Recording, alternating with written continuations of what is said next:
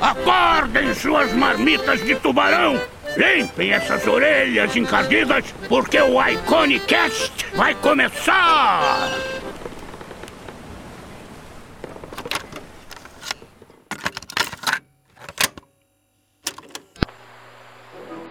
Cezão, o melhor convidado pra começar é você.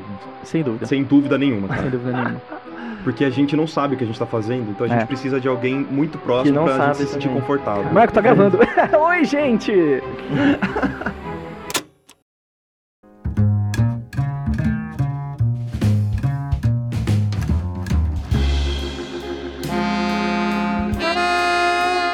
Em janeiro de 2017, o Marquinho, nosso querido Marquinho, Marquinho Álvares, veio falar comigo. Contando uma vontade dele que ele tinha muito tempo de fazer um podcast. Ele sempre quis fazer um podcast, né? Naquela época eu nem tinha muito costume de escutar podcast, mas eu, eu abracei a ideia, eu achei muito interessante. E acontece que a gente se apaixonou pelo processo. A gente descobriu que poder conversar com as pessoas que a gente gosta, com os nossos amigos mesmo, né? E, e poder fazer novos amigos nesse processo, não tem coisa mais especial, né? Uma coisa que eu mesmo reparei ao longo do tempo é que não importa onde a gente esteja, o que a gente faça, o que fica são sempre as nossas relações, né? O Iconicast é uma ótima desculpa pra gente entrar em contato com pessoas incríveis. E cá estamos nós, né? Depois de mais de dois anos, 100 episódios, 100 histórias. Quantas aventuras, não é mesmo? Hoje a gente completa 100 episódios, quem diria? A gente ainda não sabe direito o que a gente tá fazendo, mas a gente garante que a intenção é sempre das melhores. E acho que nada mais justo do que comemorar esse grande marco com é, o Marco. Digo, este marco com o Marco. Ah, vocês entenderam. E também com o César. Então a gente meio que repetiu o primeiro episódio. Olha que coisa bonita. 99 episódios depois, nada como a gente ter nós três novamente. Dessa vez, ao invés do Cezão ser entrevistado, a gente entrevistou o Marco. E claro, de surpresa, ele nem sabia que ele seria entrevistado do nosso querido centenário. A verdade é que se fosse o Marco, o Iconicast não existiria, né? Ele jogou a ideia lá do décimo andar, estourou na minha cabeça. E é interessante que o Iconicast ele nasceu com a mesma intenção e o mesmo coração que todas as outras coisas nascem dentro da Iconic, que é realmente ajudar artistas de todos os cantos, e não só artistas, a trilhar suas jornadas de uma maneira menos solitária e tornar mais próximo, mais palpável aqueles sonhos que parecem estar tão distante. Nosso querido Marquinhos não é só um grande artista, ele também é uma das pessoas mais amáveis que eu tive o prazer de conhecer um dia. E dono de uma das franquias mais reluzentes que eu já vi e eu já observei a olho nu. As melhores broncas que eu já recebi da vida não foram da minha mãe, foram do Marco. E nada mais justo que o episódio mais esperado da nossa curta história da Conicast seja com ele, nosso eterno e consagrado Marquinhos Alves.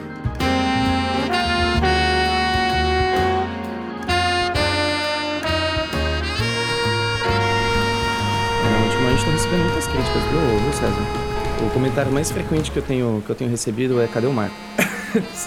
É uma crítica. A crítica, cadê o Marco? Cadê aquele Tem duas filho variáveis agora, é cadê o Marco e Henrique, você sozinho não dá. Beleza que alguém fala isso. Caralho, sério? Ó, já recebi Pega o nome dessas pessoas, pega o nome e endereço. A gente vai dar um, vai dar um jeito nisso. Ch- Chama elas pra Chama participar. elas não, mano. Tô ameaçando. Ah, é? Ah, tá. É que o Marco tem uma mentalidade de excluir um pouco as pessoas. Não, a minha mentalidade é, verdade, é de brutalizá-las. Não, mentira. Não dá.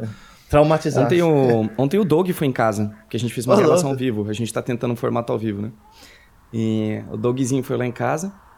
Aí ele comentou que veio uma galera falar com ele. É, Doug, aconteceu alguma coisa entre o Henrique e o Marco? Tipo, qual que foi a treta? Olha aí, mano. Tretas. Todo mundo quer, todo mundo quer, quer que seja uma treta, né? Eles Mas ele falou o que que, que aconteceu? Ele explicou a treta? É, aí ele explicou que a gente brigou, que a gente não tá se falando faz dois meses. Sim. Ele explicou que a gente saiu na mão e. Mas assim, Olha, tranquilo. O que não deixa de ser muita, é um pouco de verdade, Cês- né? Porque faz muito poderiam- tempo que a gente não conversa. Poderia trazer Verdade. isso no cast, né, cara? Só pra tipo... A gente tá gravando. Ô, César, não sei se você sabe, a gente já tá gravando. Ah, é? Opa! é o clássico. Henrique Espião que dá o play e não avisa. Porque quando eu Bom, dava já, play e já avisava tem o depoimento pessoas... agora, né? Agora Já tem depoimento. então. Né? O depô. Mas é verdade, Marquinhos, é que agora você tá muito. Enfim, vamos, vamos fazer isso aqui direito, né? Calma. É. Antes de Você aceitava tudo... depô? Você aceitava depô quando eu te mandava? Não, cara. Quando, quando eu falava não aceite, eu não podia É, eu, aceitar. né? eu era honesto também, eu não aceitava só, só pela zoeira. Mas eu não- não tinha ninguém que se importasse tanto comigo pra me mandar um depoimento, mas tudo. Ó, que tá- isso, cara? Que isso, bicho? Eu duvido que nos grupos de anime que você participava não tinha uma pessoa que te adorava ali. É, eu já recebi um não aceite já, mas é.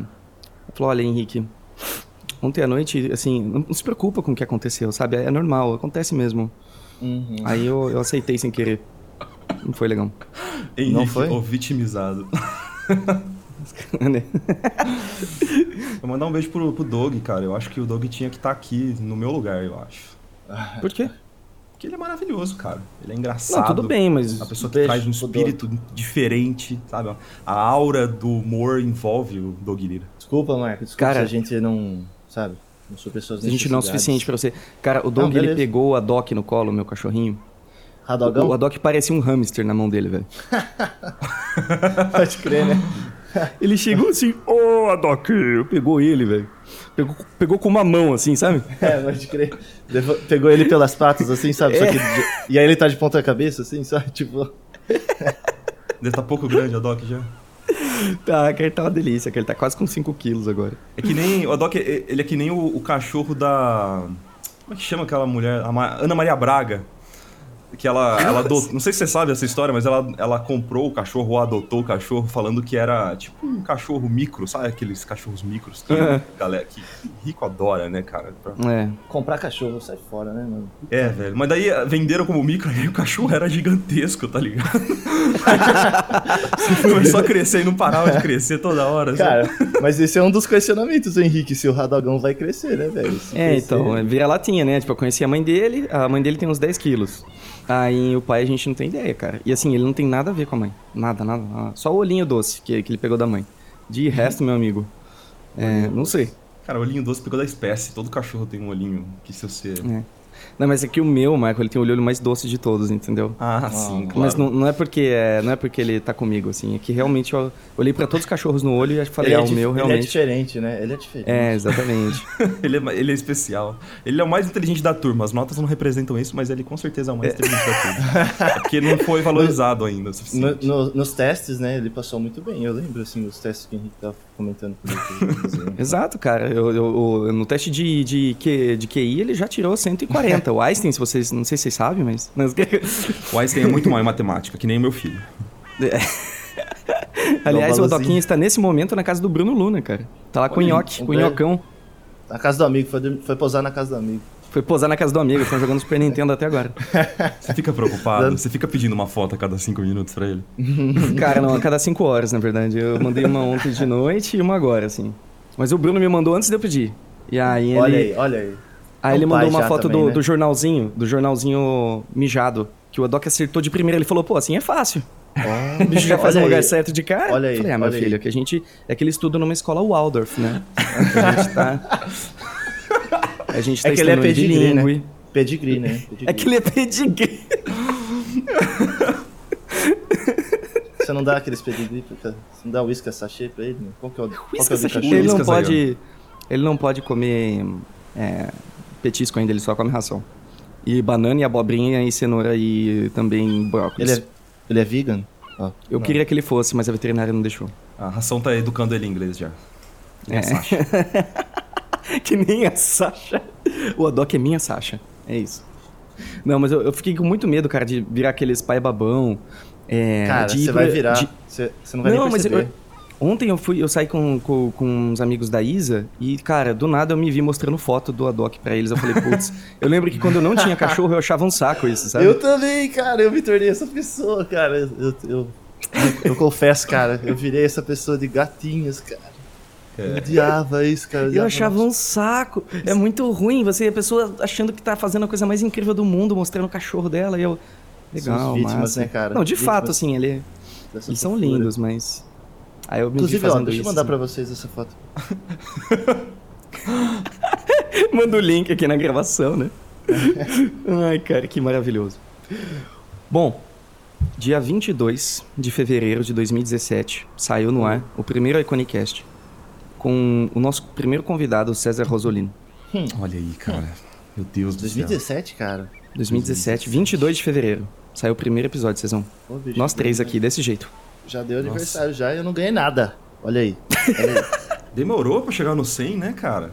Demorou, mano. É. Vagabundo, não será, trabalha. será, que, será que demorou mesmo? Não, acho que não. Foi Demorou nada. Tá. Se você pensar que são 100 semanas, É, cara. e é cada ano muito- tem 45, Ué, mas. acho que tá, tamo bem aí. De fato, assim, teve dois momentos em que houve um, um, um stops, né? O primeiro stops foi no fim do ano, quando o Marco, ele, ele falou, Henrique, eu não aguento mais falar com você, eu preciso sair do Iconicast. né? Uhum. Esse primeiro passo mais. foi difícil.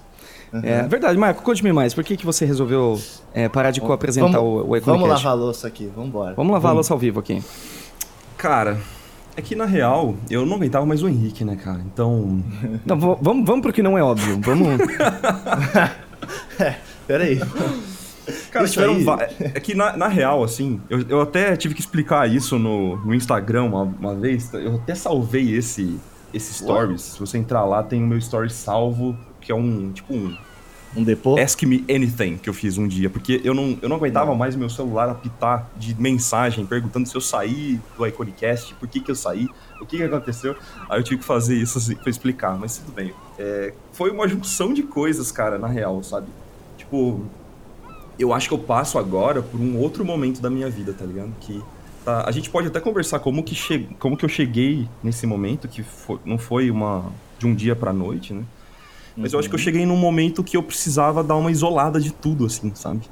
Eu acho que esse foi um dos principais motivos. Eu, eu me isolei de tudo porque eu precisava de um tempinho quietinho, Pra você. sabe?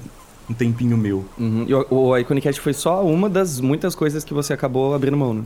Sim, cara. É, eu, eu basicamente saí de todas as redes sociais que eu me incluía, é, que, eu, que eu acessava diariamente. Então, Facebook, não, eu não tenho mais Facebook. O Instagram eu, eu abro Por hoje em dia. Você não me pra- responde mais? É, cara. pois é. Mas isso não é por causa da rede social, né, César? É outro motivo. Mas assim. Mas eu basicamente saí, saí de Facebook. é, assim, as que eu mantenho hoje, que eu acesso, ah, é Twitter, sei lá, uma vez por semana que eu entro no Twitter pra ver o que, que tá acontecendo. E Instagram, Uhum. de vez em quando, quando estou no banheiro. Mas, fora isso, eu, eu, me- eu parei de entrar em tudo, assim. Até o Discord, cara, que é a rede social, pode ser considerado uma rede social, talvez, que eu mais Ah, uso. sim, sim, sim. Eu entro, sei lá, tento entrar pelo menos uma vez por dia, respondo o que eu tenho que responder, depois eu, eu foco no trabalho, né? Depois, fora disso, é só quando a galera chama mesmo pra ficar conversando, passando a tarde trocando uma ideia no nosso querido chat Pincel, lá da Mar. Um abraço. Entro. Um abraço pro Pincel aí, galera. Mas, cara, é positivo, né? De uma certa maneira você dar uma distanciada, né? Queria saber pra você, assim, como foi de você sair um pouco dessas redes sociais, porque eu tenho certeza que teve muita coisa positiva, assim. Sem dúvida nenhuma, assim. Tem, cara. E, tipo, as coisas principais que, que afetaram nesse sentido é que eu comecei a, a me focar muito mais no. Não só um autoconhecimento, mas uma melhora nas coisas que eu precisava fazer, sabe? Eu, eu, eu senti muito mais foco em tudo que eu precisava fazer, em questão de trabalho, em questão de estudo, tudo, sabe? Uhum. Tô muito mais presente nas coisas que eu faço porque eu não tô o tempo todo erguendo o celular pra, pra, pra sei lá, checar algum, se alguém me mandou mensagem ou se, checar se alguém deu like em alguma coisa, sabe? É, eu tô tendo uma mentalidade um pouquinho diferente até em, em questão disso, mas esse seria um primeiro ponto, mas também muito mais presente aqui em casa, sabe? Fazendo coisas que, que eu acabava deixando de fazer, responsabilidades mesmo, pra outras coisas, sabe? Tipo, enfim. Sim, faz sentido total. Que é injusto, né? Se você parar pra pensar, é injusto com as pessoas que estão do meu lado é, simplesmente serem ignoradas por causa de números ou de, sabe, textos Uhum. que não significam nada no fim das contas. Não, pode crer. Olha eu, aí. sinto, eu sinto que às vezes, quando eu tô assim, a- os primeiros cinco minutinhos que eu tô ali no Instagram, por exemplo, tá muito legal. Tô vendo arte, não sei o quê. Aí os 10 minutos ele já começa a mudar o sentimento, assim. Eu tipo, ah, tô passando Hum. tempo aqui já. E aí, eu não sei porquê, mas eu não consigo passar muito tempo, assim. Eu chego nos 15, assim, eu já pego uma raiva, assim, sei lá. Eu falo, Tchau. aí eu vou embora, assim. 100%. Eu, eu cara. sou, eu sou horrível pra responder, cara, as pessoas. As pessoas- não é porque eu ignoro, é simplesmente que eu quero usar meu tempo pra coisas mais, sei lá, úteis, assim, Sim. né, cara, que ficar vendo arte todo o tempo, assim. E é doido que, assim, é, é- é infinito quanto você pode explorar, né? O Instagram, por exemplo. Então, sempre que você continuar scrollando, vai, vai aparecer mais coisa. É, cara, cara. e- E isso tem tudo a ver com, com um ponto que é. Eu, eu acho que eu me tornei, nesse, nesses últimos tempos, uma pessoa muito mais disciplinada. É, e, tipo, Nossa, você com certeza, né? Você ficar scrollando na rede social, ficar o tempo, sei lá, parado olhando pra sua tela do Facebook descendo e você não encontrando nada de significante que vai te vai realmente impactar na sua vida, ou que vai mudar, a não ser coisas negativas, então Você vai acabar Uhum. se deparando sempre com uma notícia que vai te deixar revoltado, que vai te deixar triste, enfim. É, vai causar uma impressão, né? É, e você vai estar fazendo isso no lugar de estar estudando, de estar evoluindo, de estar melhorando como pessoa, de estar sendo mais presente com a sua família, por exemplo, ou Sim. até de estar fazendo um trabalho melhor que deveria ser executado e você tá olhando para uma tela, vendo textos e números que vão mexer com você negativamente. E às vezes até propositalmente para você ficar ali o tempo todo, sabe? Viciado naquela parada de descer que a uma hora você vai achar alguma coisa legal. Só que para você achar uma coisa legal, você passou por 99 horríveis, sabe? Que É, vão te afetar.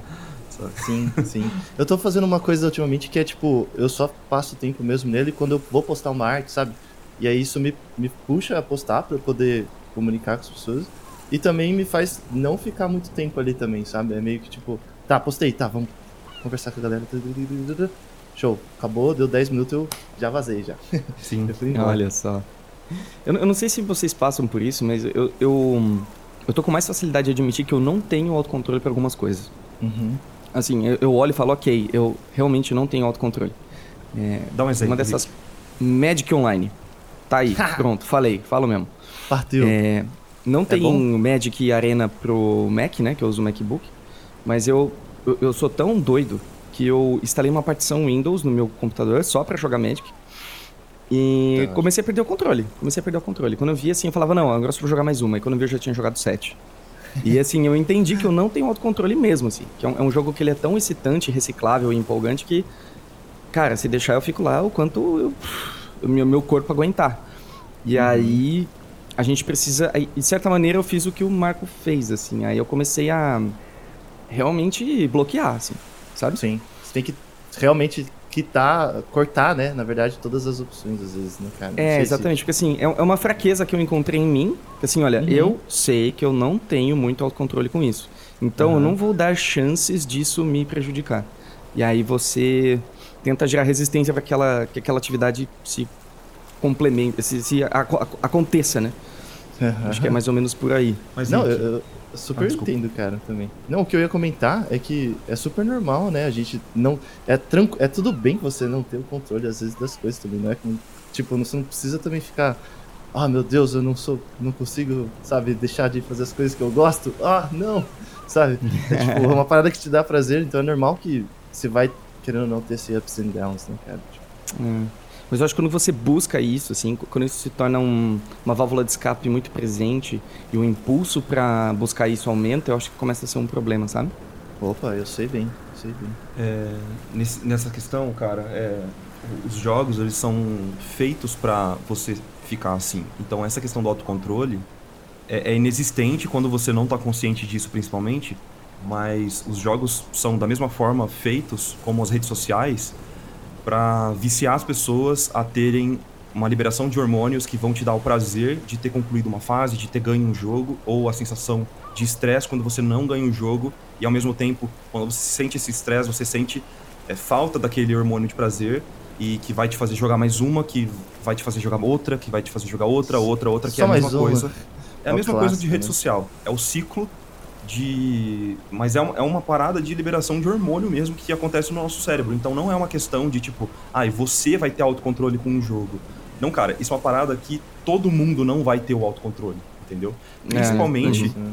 quando a gente está lidando com pessoas ah, que, que não tiveram essa experiência a longo prazo. Então, por exemplo, crianças que começam a jogar alguma coisa, ela vai sentir muito, ela vai se sentir muito mais afetada por esses hormônios e, e isso vai ser Uhum. mu- muito mais prejudicial no cérebro delas. E ao, ao longo prazo, para mim, por exemplo, que joguei é, Dota por muito tempo e eu, e eu senti isso na pele, Team Fortress, por exemplo, eu já comentei no, aqui no Iconicast o- é, em vários episódios sobre essa questão do, do Dota e do, e do Team Fortress.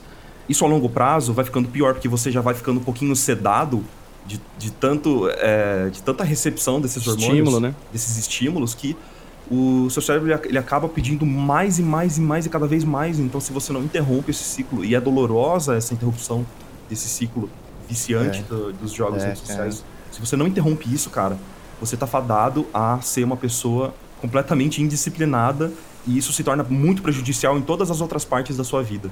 Entendeu? É. Sim, Uhum. não, eu, eu sei muito bem, cara. Eu, eu, tava, eu passei exatamente por essa fase agora, assim, janeiro, fevereiro. Eu tinha. Chegou no término do da recesso, né? Do final do ano pro ano novo. Eu comprei o Red Dead Redemption, cara. E eu joguei assim. eu joguei. O jogo eu- adorei, assim, eu amei. Acho que eu gosto muito, assim, da imersão. Acho que é o ponto positivo que eu mais gostei do jogo. E, cara, eu tive que buscar recursos fora pra sair disso, assim. Eu falei, Tom, Michele, eu peguei o cabo, assim, do PlayStation e falei, esconde essa porra. Não, mas é de verdade, porque, cara, é um pouco psicológico, assim. Eu tô em casa, eu tô, no, eu tô confortável, tô trabalhando de casa. E aí tem uma coisa que tá do meu lado que me dá muito prazer e eu vou gostar também. E aí, tipo, tava começando a ser muito. Eu tava trabalhando pra, tipo, cara, deixa eu trabalhar pra jogar depois. Sim. Eu trabalhava mó rápido, assim, não, não, não puxava extra, sabe? Eu não fazia coisas pessoais, Uhum. eu tava muito nessa vibe, tipo, cara, deixa eu jogar, sabe? E depois de um A certo. gente é no- sugado, no- né? Não, no começo é maravilhoso, assim, é muito bom essa sensação. Mas depois de um certo tempo que você tá nesse conforto e tá nessa roda, você literalmente vai acontecendo isso que vocês falaram, você vai deixando de fazer várias outras coisas. Tudo que tá ao seu redor começa a cair, assim, Uhum. começa a desandar. E aí, cara, depende muito do que, das próprias medidas que você pode fazer, né? das- ou como eu pedi ajuda para seu companheiro. e, cara, mas é. é Fale é com super seu médico, eu falaria, Isso. viu? Mas, cara, é, é fantástico isso de você ter falado, Cezão, porque é exatamente o que eu passei com o Team Fortress lá atrás, né? Exatamente a mesma coisa. Então, eu tive que desinstalar mesmo o jogo, sabe? É, hoje eu consigo lidar de, é, com uma, de de uma forma melhor com isso, mas uma- um ponto que eu queria trazer é que, ao mesmo tempo que isso é tão é, é, delicioso pro nosso cérebro, né? Jogar uma partida e ganhar aquela partida, é, esse, esse alimento do nosso cérebro de, de coisas prazerosas, é, quando você coloca isso em contraponto com, por exemplo, você estudar alguma coisa que você precisa melhorar para evoluir, Nossa, aí, cara. é, é ridícula a comparação, porque quando a gente É. joga, a gente sente prazer, e quando a gente estuda algo, ela é. is- Essa parada é naturalmente sofrida. Você não vai nunca, ah, inicialmente, pelo menos nos primeiros passos, sentir prazer no sofrimento que é estudar alguma coisa que você não sabe, porque isso é, é realmente doloroso, assim. Então, uma, uma coisa muito boa que eu sempre tento passar na, na, pra galera da mentoria e tal, é, do Jornada também, é que você precisa encontrar formas de tornar aquilo prazeroso. Então, é, realmente enganar o seu cérebro e até exacerbar, de certa forma, a felicidade de encontrar um conhecimento novo e trazer isso para a sua rotina diária. E aí, os seus estudos, eles acabam virando, é, de certa forma, ah, algo como os jogos, entendeu? Então, você, você tornando aquilo um jogo para o seu cérebro, é, quando você termina de estudar alguma coisa, você sente prazer realmente pa- por passar por aquela parte sofrida e dolorosa. Quando você entende isso e consegue converter o seu cérebro nessa. virar o seu cérebro a, a chavinha de, de liberar esses hormônios de felicidade, de prazer, quando você termina, conclui e conhece alguma coisa nova, aí que tá a chave de você mudar. Porque Sim. é muito confortável você se manter só scrollando o Facebook ao invés de fazer o que você precisa fazer. É, é conforto, né? velho? É conforto, cara. E aí, essa, essa é a parada que precisa mudar, assim, sabe? Uhum. O que eu sinto, né, e pode, pode ser verdade ou não isso pra muita gente, é que acho que desde pequeno a gente é condicionado a, a achar que estudar é um negócio pesaroso e chato, sabe? Pelo menos pra mim, por exemplo, quando, quando a gente é obrigado na escola a estudar coisas que a gente não se importa. Talvez, Ah, assim, desde sim. pequeno a gente tá fazendo uma associação negativa com o fato de você se empenhar em alguma coisa que não necessariamente você está afim, mas Tem que fazer, amigão. É, então eu não sei se vem uma carga afetiva, sabe? Do passado. De assim, ah, vou ter que estudar. Poxa, Cara, mas mas tinha passado dessa fase. isso, sinceramente, Matemática, assim, né? Pro Marco de hoje, velho, é, eu, eu, eu detesto terceirizar desculpa, assim, sabe? Terceirizar os erros pros outros e que eu sou assim mesmo e beleza, sabe? É, não- isso não pode acontecer porque simplesmente eu não. Não vai mudar nada eu, eu, eu, tipo, colocar a culpa em alguém, entendeu? De tipo, ah, beleza, eu, eu fui criado assim, então eu vou continuar. Não, mas não assim. é questão de culpa, é questão de tentar entender, sabe? Onde você tá. Eu acho que é mais nesse sentido. Hum. Tentar entender onde você tá. Não falar, não, ah, então não tenho o que fazer mesmo porque na escola me, me programaram a não gostar. Não, não é isso. Mas é, É. você entender de onde tá vindo, sabe? É, acho que isso faz parte do processo de autoconhecimento, é isso que eu, que eu quero dizer, né? É, Mas de fato tem que ser algo divertido, né? Senão fica bem complicadinho. Da parte do estudo, eu, eu sinto que, um pouco voltando no que o Marco tá falando, né, de você ter o prazer no estudo, assim, eu, eu sinto que na maioria deles, assim, quando eu vou fazer alguma coisa pela primeira vez, tem, o, tem a parada do ânimo, né, de ser uma coisa nova, tudo, mas a maior parte do tempo eu tô relutante aquilo do tipo, cara, não quero encarar isso. Ou tipo, vou ver que eu sou ruim, não quero. Ou lá, Uhum. vou fazer desenhos ruins, ai, vai me doer. Melhor deixar ali do ladinho, depois eu Uhum. faço. né? E parece que às vezes precisa ter um certo. Você tem que estar ali, você tem que passar um tempo pra começar a entender o que é o divertido daquilo. E aí sim você entender, cara, que da hora que é fazer isso daqui. Olha que, que bom que é estudar isso daqui. Sabe, eu sinto que não é o primeiro estudo que você vai fazer que vai te dar um prazer imediato da, Aham. daquilo, né, sabe? Eu sinto que é sempre, pelo menos pra mim, depois, assim, sabe? Depois de. Não foi na primeira sessão de modelo vivo que eu gostei de ir no modelo vivo. Não, foi. A primeira foi horrível, assim, foi tipo, meu Deus, nunca mais vou vir aqui. e aí, tipo, depois que eu fiz umas três, quatro, eu fui forçando isso, eu fui meio que encarando. Aí eu percebi, cara, olha que da hora que é aprender isso, o gestual, olha que interessante que eu tô aprendendo anatomia, não sei o quê. E aí sim me ligou essa chave e até hoje é tipo, eu vejo isso nas pessoas. Quando eu convido artistas amigos e tipo, cara, vamos no modelo vivo, eu quero que você sinta esse prazer, é muito da hora. Se a pessoa não fez, ela, ela de cara ela vai olhar pra mim assim, ela vai fazer uma cara muito feia. Assim, não, cara, tô fora, sabe? E eu consigo entender, eu consigo ter essa sensação delas, assim, sabe? tem a simpatia. Às vezes eu sinto que. Eu sinto que é como se você estivesse fazendo uma prova na escola e todo mundo já foi pro intervalo, você tá fazendo a prova. Então você sabe que todo mundo tá se divertindo lá fora e você tá lá fazendo a prova. Eu acho que é a mesma coisa quando você não, não quer estar ali, Uhum. coisas mais interessantes estão te chamando fora da sala e você escolhe se focar e não, tem que fazer essa prova. É, é É, cara, meio doido, cara. é, é aceitar. é- Eu acho que é bem aceitar que você precisa de uma mentalidade positiva, mesmo sabendo os horrores que, que é, é. Que virão. É, exatamente. Assim, você sabe que vai ser muito ruim. E mesmo assim você consegue manter uma mentalidade positiva, entende? Ruim no sentido de doloroso, né? Então, É, vai ser Uhum. bom a longo prazo, mas a gente tá tão acostumado ao imediatismo de ter prazeres rápidos e muito frequentes, né? Que a gente esquece da jornada a longo prazo e, e do sofrimento que esse, esse pequeno sofrimento que você vai estar passando agora, se você se manter é, resiliente e uma mentalidade positiva, isso a longo prazo vai te afetar de forma muito, muito, muito positiva. É, eu acho que todo artista tem que passar por uma aceitação de que isso vai acontecer, entende? E entender o caminho de pedra que, vai, que, que você vai ter que percorrer, mas que, sabe, é, é, esse caminho de pedra aceita isso, né? pode ser, de certa forma, prazeroso. Assim. Quando você aceitar isso, acho que a, pelo menos a mentalidade disso tudo melhora bastante, sabe? Não, aceitar os teus desenhos serem ruins não tem nada a ver com você, assim, do tipo, que você não, não tem nada a ver do tipo, cara, sua vida não presta porque você não sabe fazer um gestual, sabe? Tipo, a gente leva muito de uma maneira extremamente pessoal, assim, e tipo, coloca aquilo como verdade do quem a gente é. E esquece que é só uma técnica que vai levar um tempo pra você aprender. E é isso, sabe? Se você hoje é ruim em alguma coisa e você não sabe fazer, tá tudo bem, não tem problema nenhum. Faz super. Todo mundo passa por isso, sabe? Não é nenhuma novidade. Só que a gente coloca aquilo como uma parada assim. O maior problema do mundo, assim. Pelo menos eu, Ah. assim, eu, eu falo por mim muito. Né? Mas- Será que não tem a ver com o processo também de você.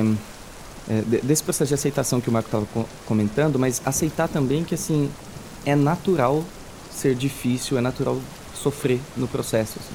Essa naturalização da dificuldade, entende? Você não achar que tem algo de errado contigo, você não achar que não é pra você, nesse sentido, sabe? Ah, você achar que você sempre é o problema, assim? Tipo, você. Tipo, É que, será que é tão difícil assim? É, e- e- acho que normalizar a dificuldade do processo. Que assim, ah, ok, sofrer. É, realmente não é tão simples, sabe? E tá tudo bem. É, é- é- é natural passar por isso. Esse processo de naturalização eu acho que é importante, sabe? Porque você Ah, para de sim. achar que o problema é Tá. você. Sim, sim, com certeza. Aceitar, né, cara? Que você não sabe aquilo, tá tudo bem, cara. É. É, mas tem muito. Tem muito daquele. Falar é fácil, né? é daquele ego que é natural do, do ser humano de achar que você vai ser sempre diferente do resto e que vai acontecer alguma coisa especial com você, sabe? É, que isso você é. Hum. Mesmo que você Ah, não, não entenda isso, isso é meio inerente da gente. A gente vai ser. Uhum. A gente. Todo mundo, assim, tem, tem que lidar com, com o ego, de alguma forma. Entendeu? Ele é presente na nossa. Na nossa psique, digamos assim. É, Hum, nossa, É, então. Marco. Que palavra. Não, mas é, é- isso, é- isso é natural da gente, saca? E a gente tem que lidar com isso de alguma forma, de entender que não tem nada de especial, tanto de especial em cada um, assim. E que todo mundo vai ter que passar por alguma dificuldade, entende? Uhum, uhum. Mas é difícil você, você parar de achar isso, Rick, que você falou. De tipo, cara, todo mundo passa por. Não, mas eu sou diferente. É é aquilo que a gente tava falando lá no começo, de, cara, meu filho é especial, sabe? Tipo, Einstein também Não é especial, notas ruins em matemática. Radog- Radoguinho não é especial. Ah, parou por aqui, ó. Ó, É, é, é que você não conhece ele direito, Marco, é por isso que você tá falando isso. Um beijo pro Radogão, meu sobrinho querido. Ele Radogão. dá patinha como ninguém. É o Radogão. ó. Ah, dogão é ótimo. Às vezes ele tá meio bêbado, assim, ele anda meio bêbado, eu chamo ele de Aguardoc. Por aí vai. E às vezes ele tá chateadão, eu chamo ele de Boladoc. Ele já tem vários codinomes já. Maravilhoso. Ai, cara.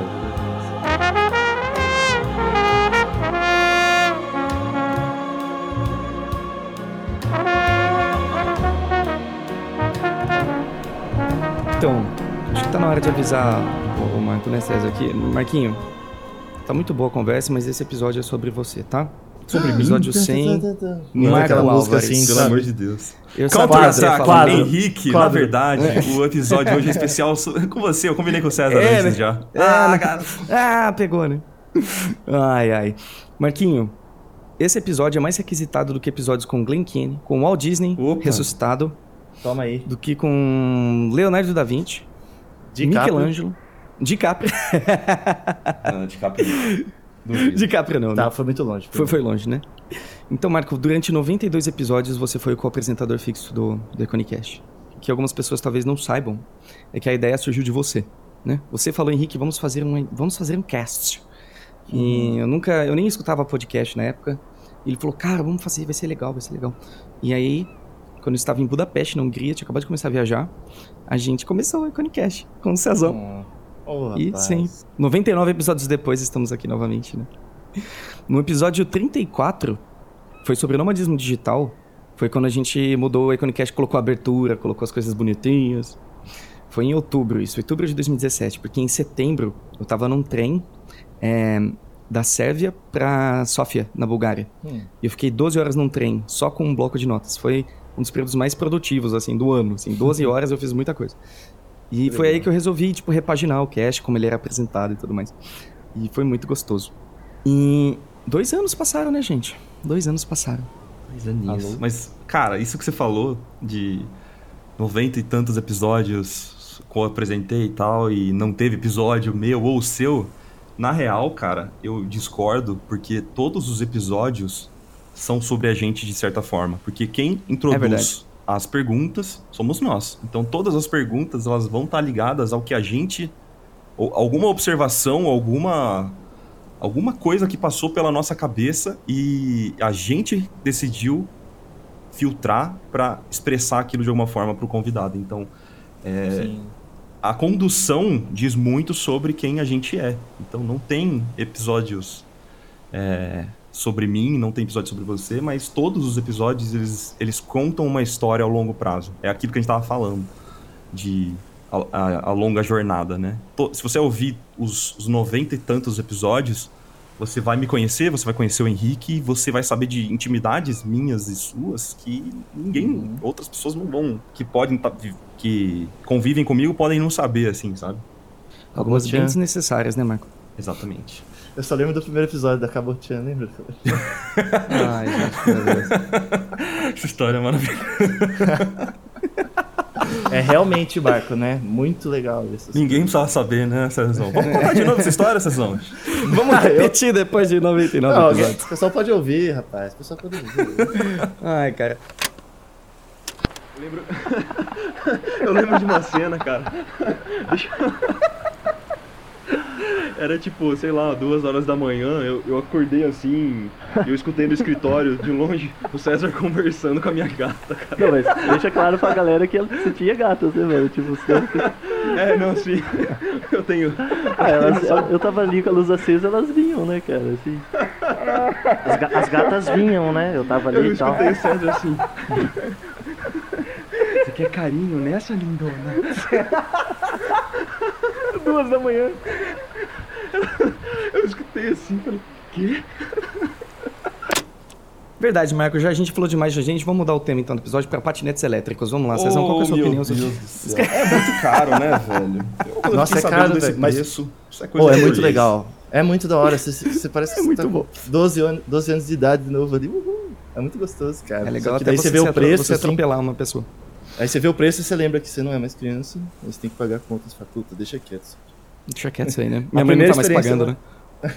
né? Você fala, meu Deus, eu não comprava Kinder Ovo por dificuldades e hoje eu consigo alugar um patinete elétrico. Olha que maravilha, que minha vida tá uma... A minha vida melhorou. Ai, ai, ai. Olha, se tem uma coisa que eu achei incrível foi acompanhar ah, a jornada do Marquinho de perto durante dois anos. Eu queria que você falasse um pouquinho, Marquinho, o que, que mudou nesses dois anos, assim, desde, vamos pegar o Iconicast como referência, assim, Uhum. desde 22 de fevereiro de 2017 até este momento. Ah, O que, que foi mudando? O que, que aconteceu nesses dois anos? Me conta. Vai ser arquivo confidencial mesmo? Sério? Vai ser, eu tô falando sério, você já A já. gente tem a presença do César Rosolino aqui, cara. Não, tá a ligado? boca, quem- Marcos. Sabe com quem você tá falando, Henrique? Sabe quem é meu pai? Ai, ai. Cara, Cara, aí, cara, muito. Nossa, não tenho nem condições de, de falar o que, que mudou, porque é muita coisa, velho. Eu sou uma outra pessoa completamente diferente, assim, sabe? Acho que eu pa- passei de uma pessoa que já tinha desistido dos próprios sonhos pra Nossa, conseguir verdade, viver né? finalmente de ilustração fazendo os trabalhos que eu, que eu sonhava quando eu era adolescente, quando eu tava começando a desenhar, assim, sabe? Então, tipo, Uhum.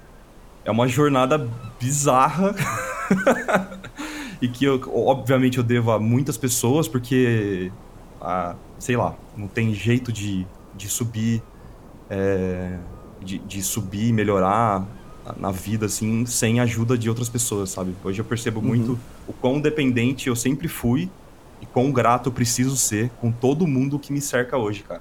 De verdade assim eu comecei por exemplo lá há dois anos atrás, eu, eu conhecia o Mike, por exemplo, e acho que da mesma forma que o Cezão, talvez um pouco menos que o Cezão, né? Não sei Uhum. se há dois anos atrás, Cezão, você já, já saía com, com, com o Mike e tal? Já acho que eu conheci o Mike em 2015. que eu Não, tipo, mas da forma que a gente conhece assim. hoje, acho que é- já é diferente, né? Assim, mas, enfim, o que eu quero, Ah, meu ponto é que, cara, como a gente mal se conhecia hoje, com certeza o Mike já é um dos meus melhores amigos. O quão eu achava que eu conhecia o César e hoje também um dos meus melhores amigos, sabe? É. É, quão eu achava que conhecia o Henrique e hoje é um dos meus melhores amigos também. Então, é, pessoas, o Rafa, a mesma coisa, a Carol, que Sim. não, conhe- não conhecia, além do trabalho, né? Acho que há dois anos atrás, cara, não conhecia a Carol. Hoje também ela é uma das minhas melhores amigas. pessoa. Tipo, o tanto de pessoas que, que, que foram ficando do meu lado e acompanhando a minha jornada, me ajudando de formas diferentes e crescendo, tá ligado? Isso foi realmente a coisa que mais mudou. Hoje, é, felizmente, eu posso dizer que eu conto com muitas pessoas do meu lado, sabe? Pra fazer trabalhos incríveis, pra conversar coisas incríveis e pra, sei lá, cara, viver momentos incríveis juntos. Isso é fantástico. Ah, mano, dá um abraço aqui. Sabe? Dá um beijo, César. Ai, que maravilhoso. Mas realmente. Quando que, quando que girou a chavinha na tua cabeça? Você tava no Iconic, você tava comigo, a gente tava fazendo bastante coisa, só que você não tava fazendo ilustração, você não, você não queria estar fazendo o que você tava fazendo. E aí, como, onde como veio, você né? falou? É, como foi pra você isso? Assim, na verdade, o Iconicast ele foi muito, muito importante pra mim, porque eu ouvi histórias muito incríveis, sabe? E que mesmo não dizendo diretamente com a minha, a, a minha passagem, elas foram girando aos poucos chaves na minha cabeça, assim, sabe? Não é uma chavinha só, Rick. Então, por exemplo, tiveram momentos pontuais, assim. Eu, eu acho que consigo pontuar um momento incrível pra mim, que foi o episódio do Sandro Cleuso, que foi um dos mais marcantes, assim, pra mim, sabe? Eu, eu me É. emociono só de lembrar desse episódio, porque a história do Sandro. Pra quem não ouviu, cara, ouça, eu não vou contar aqui, mas a história do Sandro, ela é tão impressionante, assim, em diversos pontos, cara. E essa parada dele, dele tá sempre correndo atrás do que ele, do que ele realmente queria e, consegui, e conseguindo conquistar uh, tudo que ele queria e com bastante afinco, assim, sabe? Eu percebi que, na verdade, eu achava que eu tinha tentado de tudo, assim, sabe? Eu achava que eu tinha parado hum. para estudar, eu achava que eu tinha feito o que eu precisava fazer e que realmente aquilo não era para mim, porque eu tinha tentado, não tinha dado certo e ah, tá bom, então vou fazer outras coisas. Mas ouvindo a história do, do Sandro e outras histórias também, né? Mas eu percebi que, cara, eu tinha que percorrer uma jornada muito longa ainda, que tinha muito chão para eu conseguir conquistar aquilo que eu queria, entendeu? Que era muito mais longo do que eu imaginava e foi um bom insight, na verdade, sabe? Então, apesar de eu já ter trabalhado com ilustração, apesar de eu já ter imaginado que eu estava no caminho certo, eu consegui, acho que, direcionar muito melhor o... acho que os meus estudos, assim. Pelo menos a mentalidade naquela época mudou bastante. E, e, o segundo ponto, quando o Rafa veio passar um mês aqui em casa, acho que eu já falei isso várias vezes aqui, mas acho que esse, esse foi realmente o ponto que, que, que eu acho que eu, eu, realmente comecei a fisicamente me doar para a ilustração, porque até tem o um registro dia 7 de setembro de 2017. Esse foi o momento que eu comecei a, a realmente dar uma outra chance para a ilustração, porque foi um momento que o Rafa estava passando aqui, ele estava me dando críticas diárias e eu via o quanto que ele produzia por dia, sabe? Então aí também eu acho que entrou uma outra consciência de que, cara, eu faço muito menos do que eu precisava fazer. tá ligado? Uhum. E aí, cara, somando tudo isso, acho que eu fui moldando pelo menos a minha mentalidade de que eu precisava estudar muito mais do que eu estava estudando e produzir muito mais do que eu estava produzindo. Uhum. Nada como uma, alguém mostrando, né? O quanto, até onde você pode chegar para você ver. Cara, dá para ir bem mais longe. né? Pois é, cara. Pois é. Isso é bem, bem interessante mesmo. E você chegou, assim, a realmente desistir, assim, de falar, de, de, de aceitar o fato de que você não ia fazer isso? lá para 2016, 2017, antes desse período aí? Sim, sim, sim, com certeza. Você falou, ah, é, deixa tava, quieto. Eu já tava... É, foi um momento, assim, que eu já tinha parado de pegar frila de ilustração e tava fazendo frila de vídeo, motion, sabe? Eu tava trabalhando com outras coisas já. Eu tinha uhum. desencanado. Porque... É... Isso veio de uma frustração sua, de que não, não tava do jeito que você esperava? Acho que sim, cara, porque eu, eu, eu, produz, eu achava que eu produzia o suficiente, os freelas não apareciam muito, não tinha. Eu não tinha muito roteiro do que eu precisava estudar, eu, eu me sentia um pouco largado, assim, um pouco abandonado uhum. nesse sentido. E. Mas com o tempo eu percebi que, na real, era 100% uma, uma incapacidade minha de ter disciplina para estudar o que eu precisava estudar, entendeu? E aquilo que eu falei de ter. É, de ter uma, uma, certa necessidade de culpar os outros ao invés de culpar o meu, a, a minha própria falta de dedicação, entende?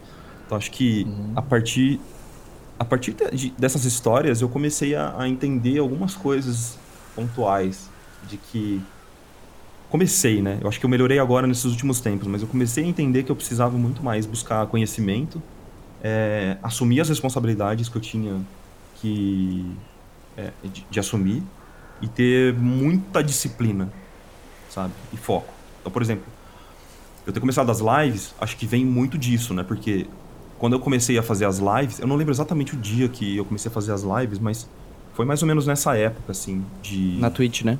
É, a part... É, na, na Twitch, a partir de setembro e tal, eu comecei a fazer um retrato de Dota por dia e estudar Nossa, outras cara. coisas, né? Muito bom. Eu sempre fazia nas lives, e as lives eram uma, uma parada de completa disciplina para mim. Eu comecei.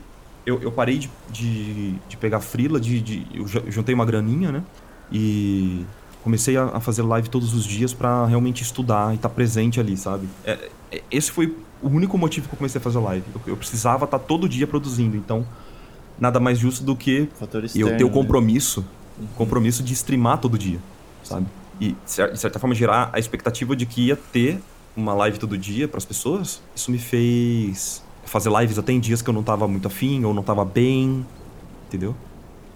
E... Você não poderia ir pra... você não poderia deixar quieto, né? Você não poderia Até você pode, poderia, assim, né?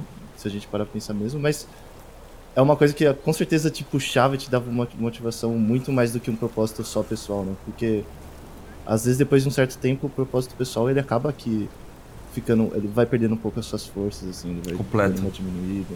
É, completamente, cara. Então eu precisei assumir essa responsabilidade pública, sabe? Sim, E, não, cara, isso foi partir- maravilhoso, né? É porque eu falava pra todo mundo, assim, lives todos os dias. E eu fazia live todos os dias.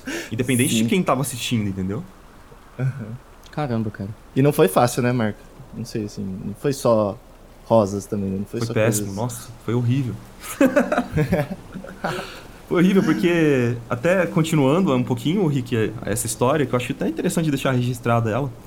É, foi registrada na Twitch, mas eu acho que não ficou no podcast, né?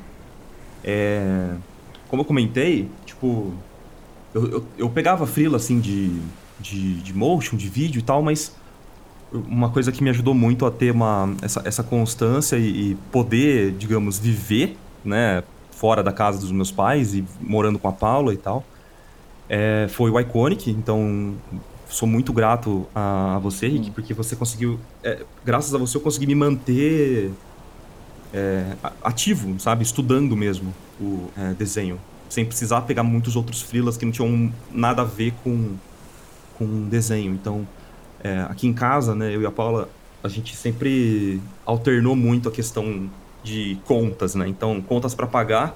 Quando eu tava bem financeiramente, ela tava zoada. e quando ela tava bem financeiramente, eu tava zoadaço, assim, sabe? Então, é, não posso deixar de mencionar isso porque nessa fase de estudos, quan- quando eu parei de pegar frila para poder estudar, eu realmente tinha uma pequena reserva e a Paula não estava bem financeiramente. Ela, tá, ela tinha uma, uma, uma renda de, de, de uma bolsa que ela tinha do mestrado e tal. E era isso que mantinha a gente, isso mais as aquela, aquela grana que eu tinha é, guardado, né? E que não era uma grana muito alta, tá ligado? Eu ia conseguir ficar meses bem específicos para estudar, só estudar. Então, cara, isso que eu falava na live era tipo colocar um T-Rex correndo atrás de mim, porque eu tinha uma data fixa Sim. para eu tinha literalmente acho que três meses pra estudar e a partir daqueles três meses eu tinha que pegar frila, saca? Caraca. É, só que felizmente também lá na live a galera começou a pedir mentoria comigo, né? E isso também deu uma deu uma deu uma ajuda pra ficar um pouquinho mais confortável continuando com as lives por alguns outros meses. Só que cara, nesse meio tempo é, isso, isso até falei no acho que, acho que foi no motim a- que eu lembro mu- muito de ter conversado isso com a Carol que foi quando a, a Moca, a, a gatinha que a gente tinha aqui, ela sofreu uma. Eu não sei, a gente não sabe até hoje o que aconteceu com ela, assim, mas ela sofreu uma, uma paralisia bizarra das perninhas traseiras dela. E que isso, tipo, o que a gente teve que fazer era levar ela na veterinária imediatamente, né? Pronto-socorro lá, que era já é naturalmente mais caro. E ela passou uma semana, cara, fazendo exame a rodo e infelizmente, assim, uma semana depois ela veio a óbito. Então a gente a gente nunca soube exatamente o que aconteceu com ela. Mas o que eu tô querendo dizer com isso é que isso, cara, pra quem sabe, veterinário é muito caro. É uma bica assim, sabe? Então aquelas economias que eu tinha juntado, meu irmão, foi pro saco, assim, foi pro ralo, literalmente. A gente teve que pagar uma nota em uma semana, do nada, cara, do nada. Ela não apresentou sintoma de nada, do nada. Eu perdi tudo que eu tinha guardado pra estudar. E aí, cara, fudeu, tá ligado? O que, que eu vou fazer? Porque não era uma questão de tipo, ah, agora eu vou pegar um freela com, por exemplo, sei lá, com alguma empresa gringa e os caras vão me pagar daqui dois meses ou um mês. Fudeu, eu não tenho dinheiro. Não tenho pra, eu não vou ter dinheiro pra pagar a conta do mês que vem. Ou seja, cara, foi, foi acho que a parte. Foi o momento mais apertado da minha vida, sabe? Porque realmente eu não tinha nada pra. Eu não tinha como pagar a conta do mês seguinte. E, cara, Nossa, isso não passava um átomo, muito. tá ligado? Pode crer, cara. E não foi só isso, foi também o fato dela. Acho que o fato dela ter falecido mexeu muito contigo, né? A sua visão de vida, assim, visão de Com mundo. certeza. Nossa, completamente, cara, porque. Mano, é, é uma injustiça bizarra, assim, sabe?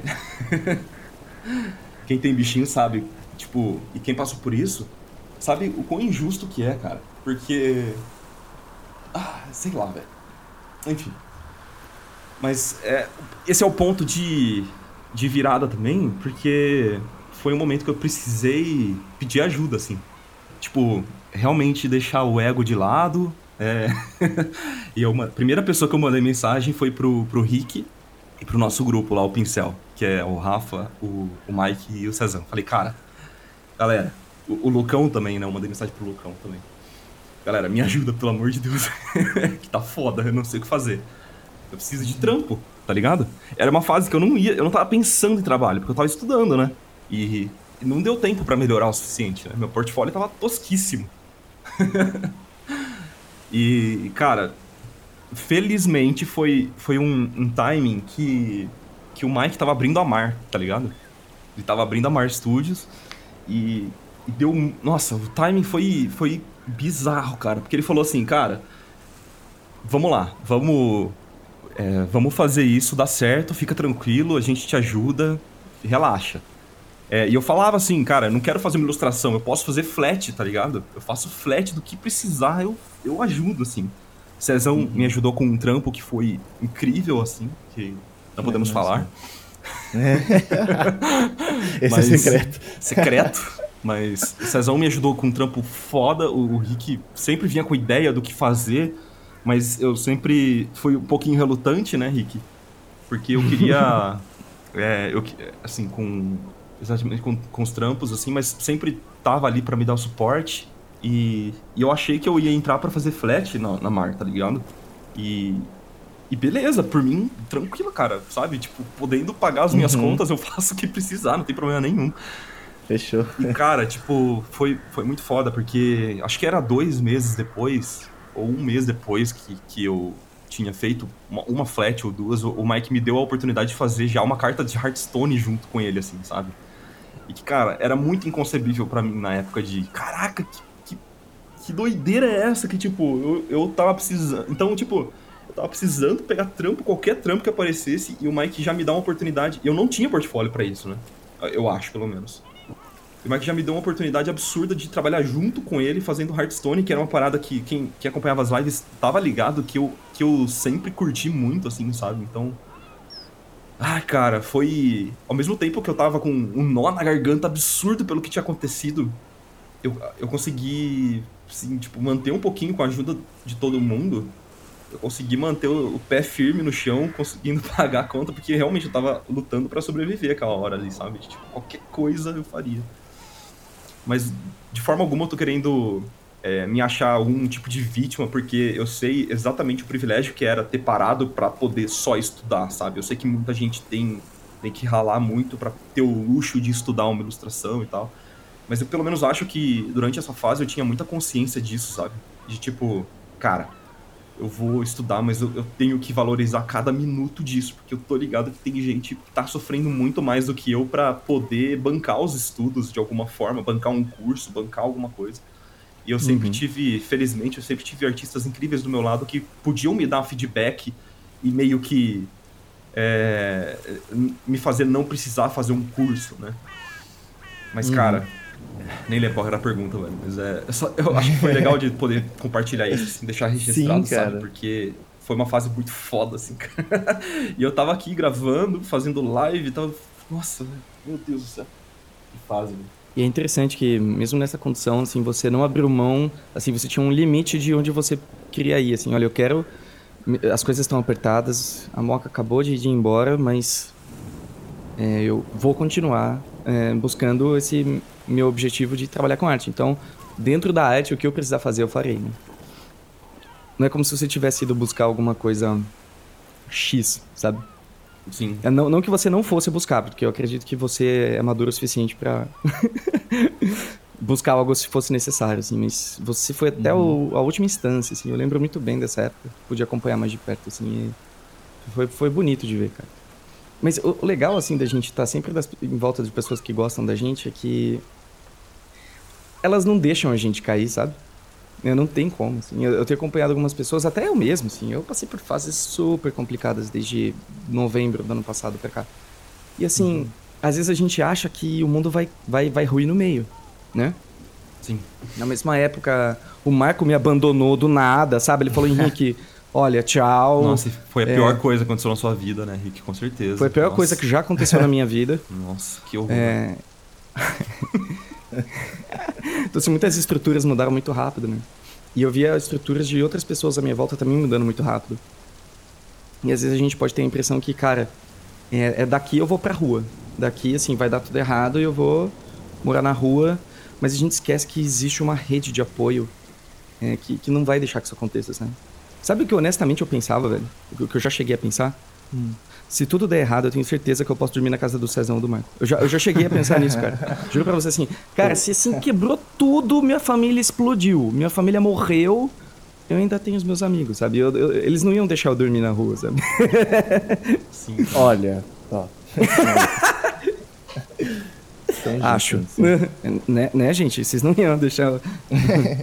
Mas, cara, assim, é, uma coisa que eu ouvi no, no podcast do Joe Rogan esses, esses dias que eu achei muito, muito fantástico, que eu acho que tem tudo a ver com isso, que é, é a, a criatividade não é nenhuma luz ou açúcar, né, tradução literal, né? Que é, tipo, não é nada, não é doce, não é iluminada, nem nada disso.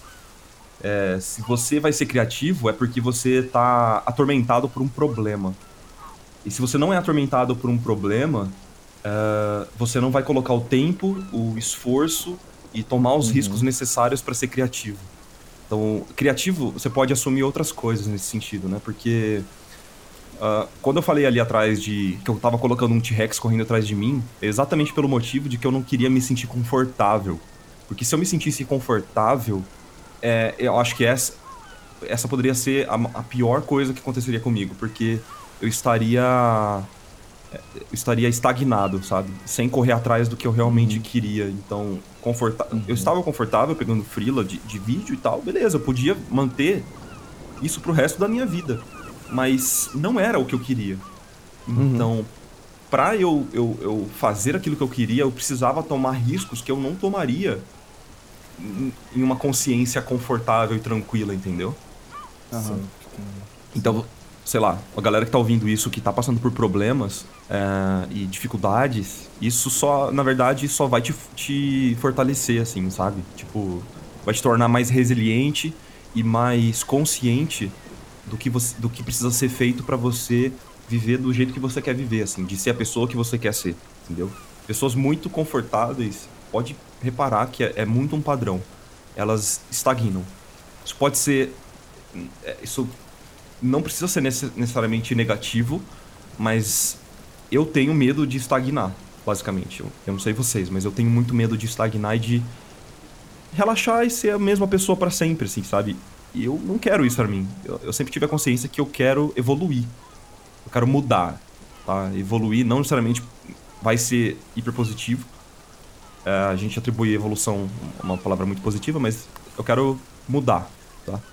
É, então acho que essa seria a minha mentalidade pra isso. Então eu sabia que não ia ser doce e iluminado a, a trajetória ali de estudar, tá ligado? Eu já tinha essa consciência, mas é, quando bate mesmo, cara, que eu falei que não passa um átomo, é, é realmente porque você pode achar que tá preparado, mas quando vem o negócio, ele é- geralmente vai ser muito pior do que você planejou, tá ligado?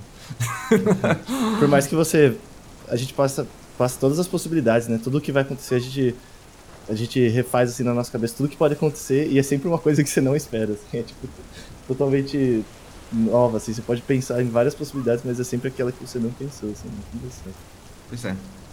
Mas é, cara, sei lá, acho que de certa forma, é, até pra mim, assim, o desenho sempre vai estar envolvido com coisas é, não muito positivas, sabe? É, a minha história com desenho, especialmente, ela, ela é um pouco até esquisita, porque ela não é necessariamente boa.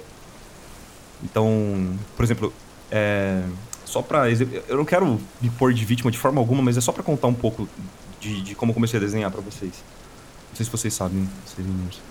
Mas, é, tipo, eu comecei a desenhar quando eu era muito criança pra chamar a atenção do meu pai, que era divorciado da minha mãe, né? E na época que ele ia me visitar uma vez por semana, é, eu mostrava os desenhos pra chamar a atenção dele, porque eu acho que, pelo, pelo, pela minha reflexão, é o, que eu, é o que eu entendi que é o que chamava a atenção dele, assim, sabe? E eu recebia elogios desse meu pai, que era, era um pai já naquele momento, de certa forma, ausente.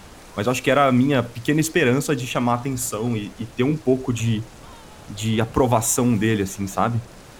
É, e aí, com o tempo, isso foi, foi se dissipando. Enfim, eu nunca, depois de uma certa época, depois dos meus 10, 9 anos, eu acho que eu. Não, antes até 8 anos, eu nunca mais vi, falei com, com esse meu pai, mas aquilo ficou embutido na minha cabeça, assim, sabe? Eu, eu acho que eu, eu assumia o desenho com algo é, meio esquisito, de certa forma negativo, mas que eu tinha a atenção das pessoas de alguma forma. A minha mãe, ela, ela expunha os meus desenhos nos meus aniversários, então Pode crer. Sabe? A fotinha. Já vi até essa fotinha.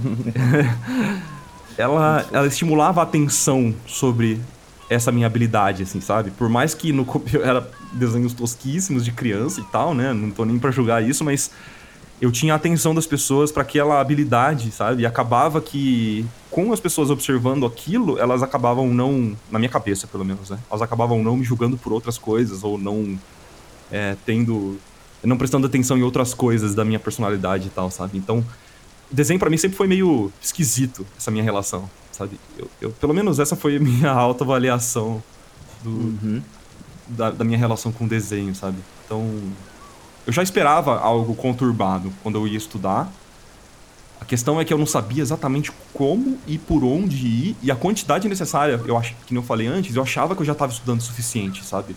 Eu achava que passar uma hora estudando por dia, passar o resto do dia jogando Team Fortress e me fazer trabalhar com isso e ser bom, sabe? Tipo, completamente nada a ver. Mas era o que acontecia.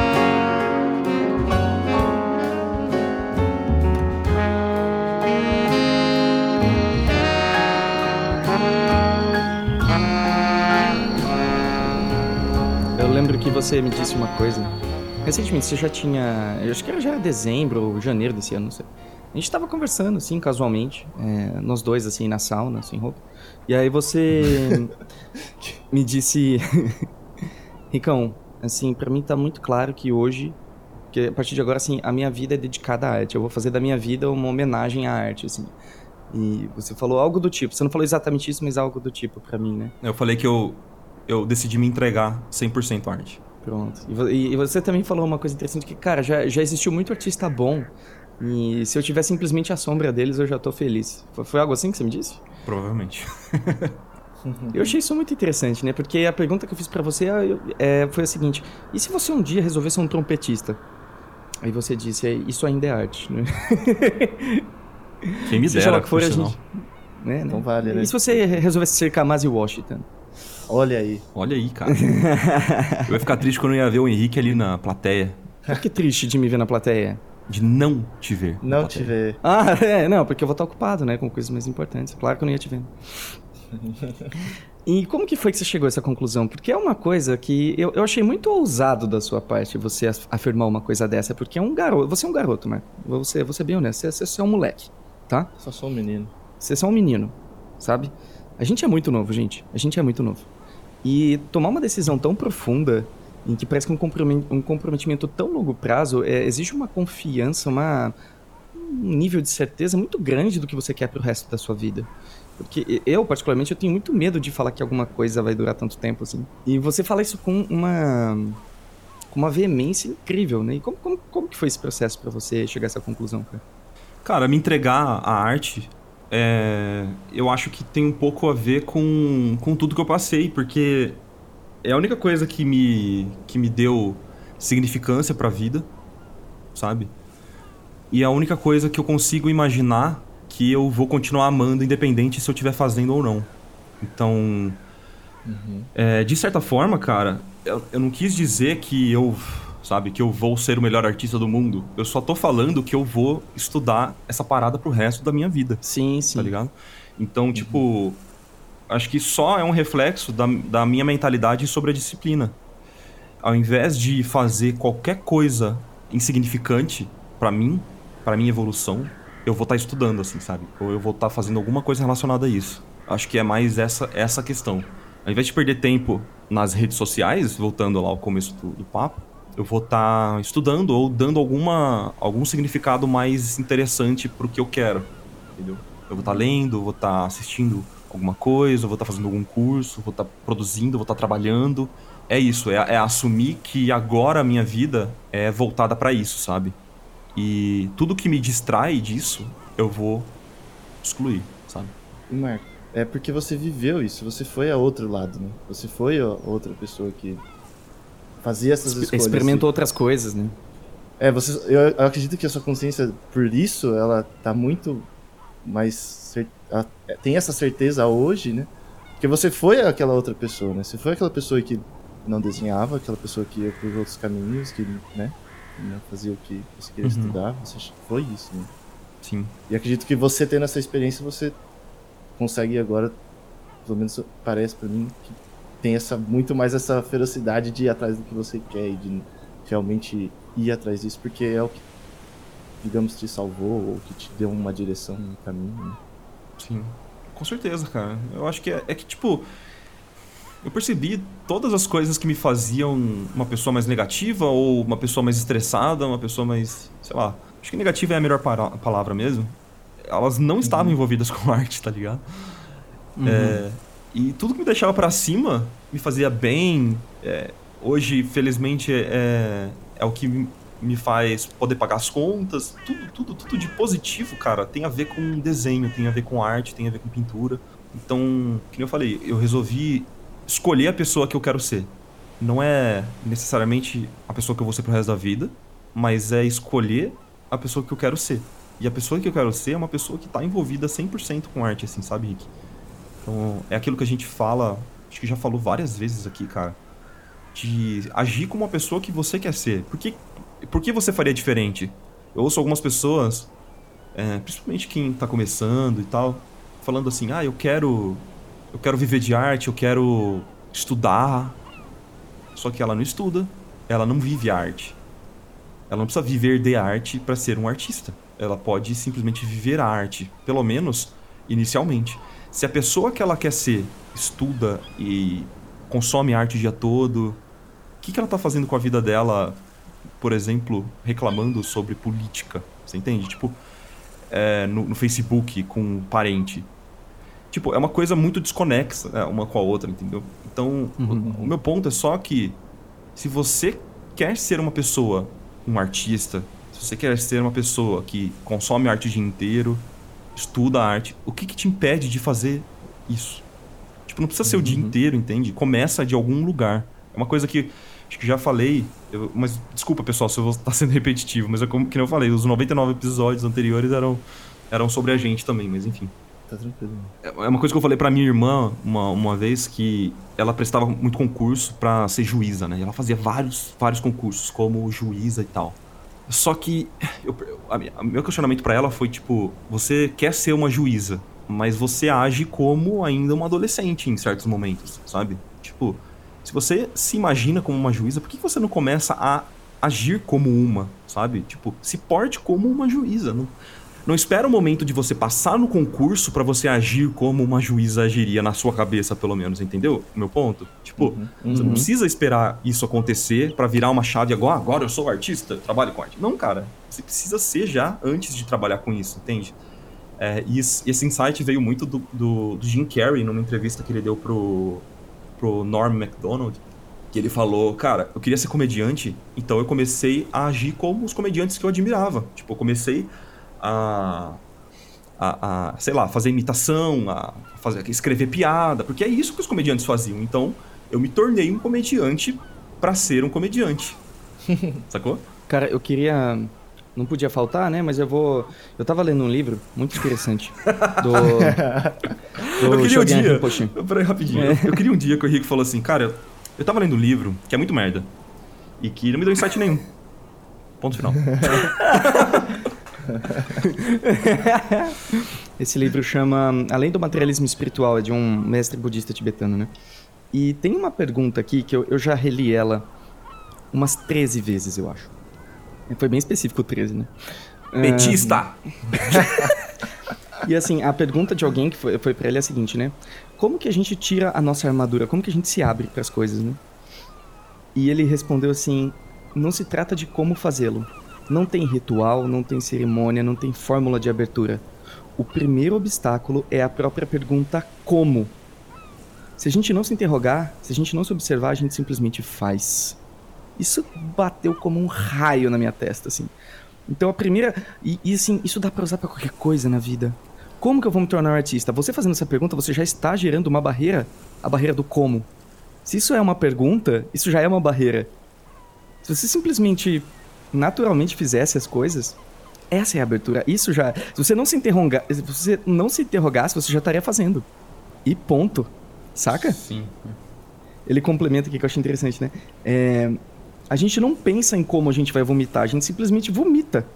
Não tem tempo pra pensar, a coisa acontece. Se a gente tiver muito tenso, é, a gente sentir uma dor tremenda e a gente não ser capaz de. A gente não vai ser capaz de vomitar direito. A gente ia tentar engolir de novo, tentar lutar contra o mal-estar. Mas às Pô. vezes a gente precisa aprender a relaxar quando a gente tá doente. E eu achei isso incrível, cara. Incrível. O como, a gente se perguntar como faz tal coisa, é a primeira barreira. Tira a pergunta como. Isso é o clássico, né, cara? Tipo, É incrível. as pessoas. É, isso aí. É, como estudar? Isso é meu- clássica. Pronto. Aí a pessoa me manda Já essa gerou uma mensagem. barreira. Aí eu falo assim, ah, tá. é, Aí eu respondo, sei lá, um mês, três meses depois, que é o clássico Marco, que só vai responder alguns meses depois a, a pergunta, né? Agora é três anos, né? Aí a pessoa fala assim, ah, é que eu tava esperando você me falar como. Tipo, Não, cara, já vai lá e estuda É. qualquer coisa, meu irmão. Começa, tá ligado? Exato. O que, que você tá Cara, esperando, sim. cara? É No episódio anterior a esse gente cara. fez com o, com o Pedro Krieger, né? E ele, bom, ele é bem novinho e ele já tá mandando muito bem, né? Eu adoro pegar esse tipo de pessoa pra conversar, pra tentar entender. né? Eu falei, ei, cara, mas aí como, como que você fez, né? O que, que aconteceu? Olhar, cara, eu sentava e fazia arte, assim. As pessoas que ficam muito boas em alguma coisa, elas não sabem explicar direito como elas fizeram isso. Porque, assim, na cabeça delas, eu, eu tô interpretando que exista apenas abertura. Elas estão abertas àquela experiência. E as dificuldades vão surgindo e elas vão é, lidando com elas. Só que de uma maneira mais natural, assim. Sem gerar barreira do como, ou sem esperar alguém explicar como se faz alguma coisa. Aquilo simplesmente é natural, sabe? É, cara, tipo, eu- o, Pedro também é um, é um grande exemplo disso, de, de, de ter um tiranossauro correndo atrás de você e fazer você resolver as coisas e não perder tempo, porque não sei se ele contou exatamente ah, o que ele. Eu conversei com ele numa live, né? É, a Aham. gente bateu um papo sobre isso, ele contou um pouco da história dele e, e ele contou exatamente o ponto de que, cara, deu uma merda muito grande na minha vida e eu tive que fazer. Eu não tinha outra escolha, tá ligado? É.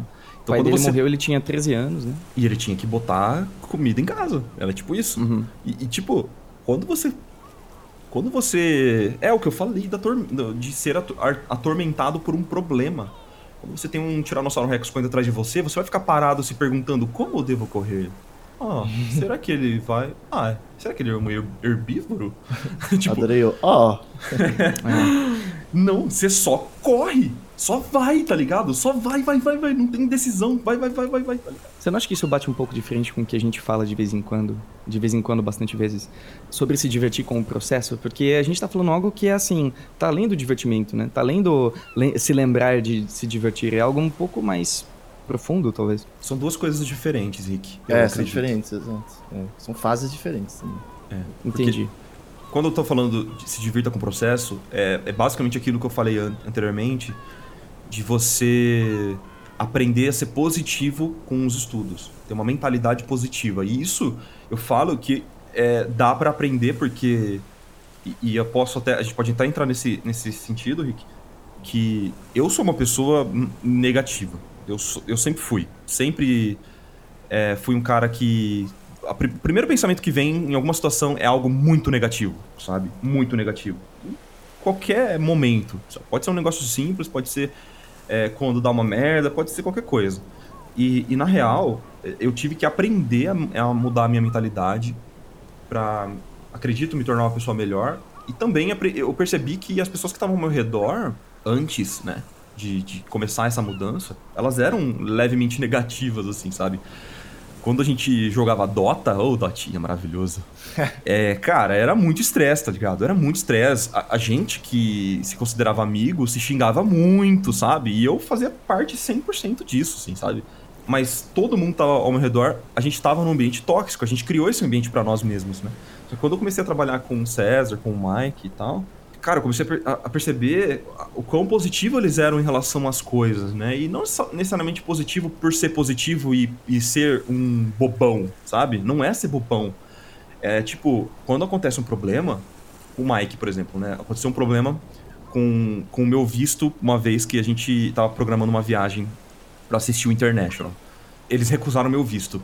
A minha primeira reação é, tipo, nossa, que droga, cara. Puta, o mundo é cruel. Ah, que merda. Por que, que eles fizeram isso?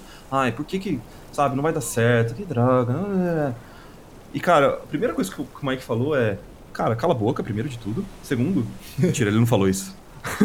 Eu não Mas, consigo tipo, imaginar. Não dá pra imaginar, né? Mas tipo, ele falou, cara, calma, para, para, para, para. A primeira coisa que ele falou é, cara, o que, que a gente pode resolver a partir de agora? Não adianta ficar se lamentando por pelo que acabaram de fazer. Entendeu? O que, que dá pra fazer? Vamos tentar o que dá, vamos tentar tudo que dá. Aí beleza, tentei de novo, não deu certo de novo, mas na segunda vez eu já tinha meio que entendido aquilo. Falei, ah, beleza, ano que vem a gente tenta de novo, no próximo International e tal. Eu aceitei, cara, porque realmente eu não tinha nada pra fazer. O que, que eu vou fazer? Eu só vou trazer negatividade pra minha cabeça, só vou ser uma pessoa negativa, eu vou acabar é, estourando e sendo negativo com pessoas ao meu redor e eu vou espalhar essa negatividade pro, pro mundo. Não, vamos, vamos, pelo menos, não precisa ser hiper positivo, mas vamos resolver o problema que dá pra resolver, vamos, sabe, focar no que. é, em algo útil e bola pra frente, assim, entendeu? Mas é difícil, né, cara? É, é bem complicado você ter essa. Isso é uma, um- uma mentalidade muito. Quem tá de fora consegue ter bem mais fácil de quem tá de dentro, né? Do problema, assim. Uhum. É, então. Mas o primeiro passo sabe, seria reconhecer o que tá ao seu redor e o que te deixa negativo, sabe? Não sei se você já fez isso Uhum. alguma vez, mas. é, Não, totalmente. eu não sei como você é uma pessoa muito positiva, mas seria bom você fazer uma, essa autoanálise de pensar. Cara, o que me torna positivo, o que me torna negativo, o que me faz mal? E afastar essas coisas que te fazem mal. Quem sabe você não consegue ser até mais, o que eu duvido muito, que é um labrador humano. Aham. Mas eu acho válido, Cara, pelo menos se perguntar pra, pra colocar a, a nossa crença em xeque. É sempre válido fazer isso, né? Sim, não, com certeza, mano. Eu, eu, eu simpatizo totalmente desse seu pensamento, assim, tenho totalmente a mesma visão que você, assim, sabe?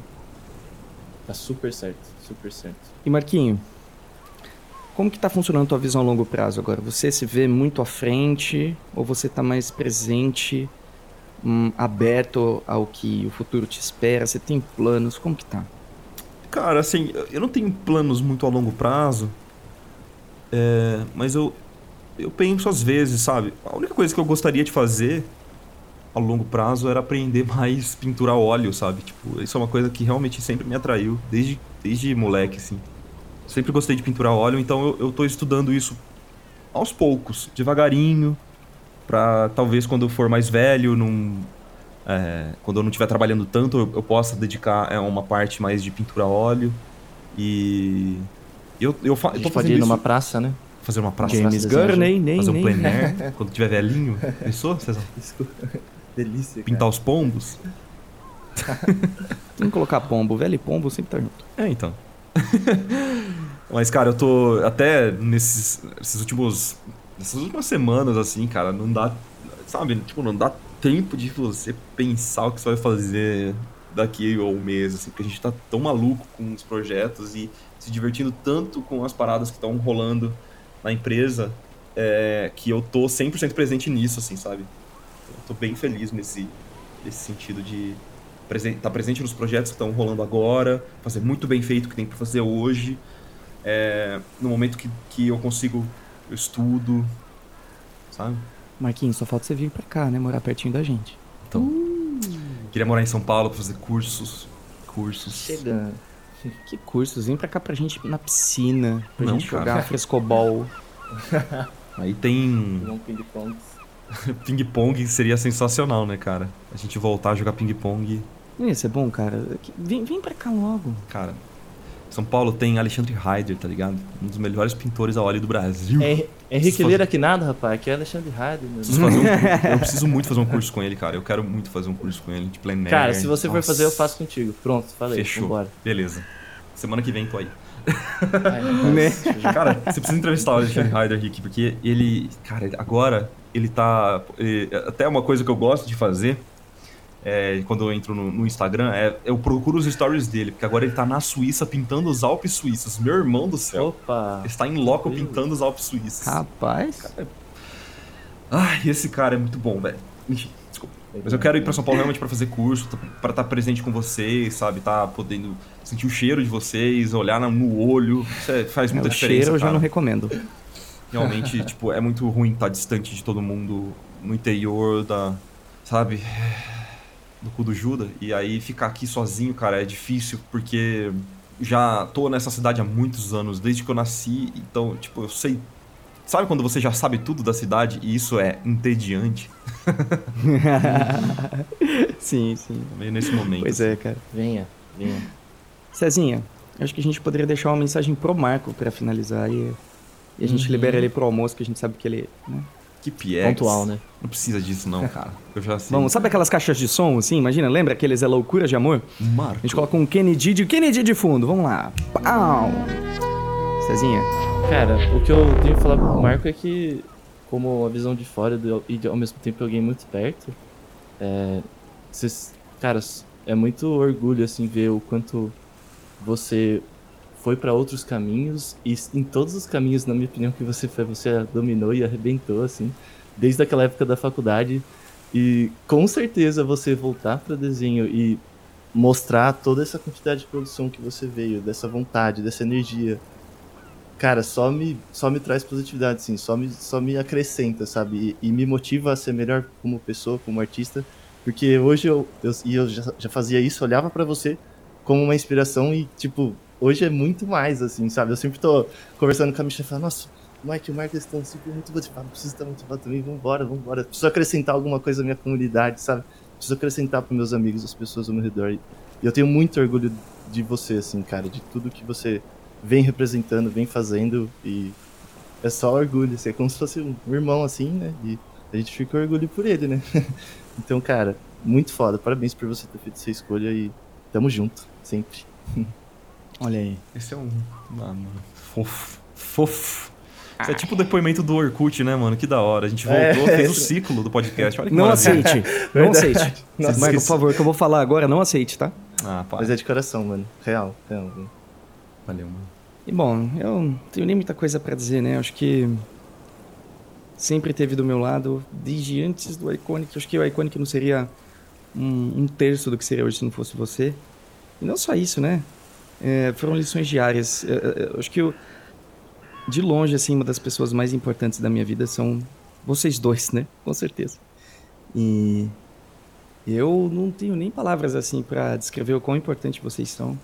Em tantas maneiras, é, eu amo vocês de todo o coração, seja hoje, seja amanhã, seja com Iconic, seja com Iconic, seja sem pincel, com pincel, seja com roupa, seja sem roupa. Opa! Não, quer dizer. então, eu não tenho nem palavras assim pra dizer é, o quão, para mim vocês são família, assim, família mesmo. assim. Independente do que aconteça a partir da frente, a gente, eu sempre vou estar disponível pra vocês, sempre. Só queria agradecer por vocês existirem na minha vida. E eu tô falando vocês porque assim, é- é- são vocês, né? Não tem jeito. Hum, E Marquinho, obrigado por, por, por ser essa pessoa tão, tão incrível, cara. Por ter me feito perceber coisas tão importantes sobre mim mesmo também. Você, é um grande professor pra mim. Um grandíssimo professor. Sem você, eu seria uma pessoa muito, muito menor hoje. E eu não tô falando de estatura porque isso é um assunto meio delicado.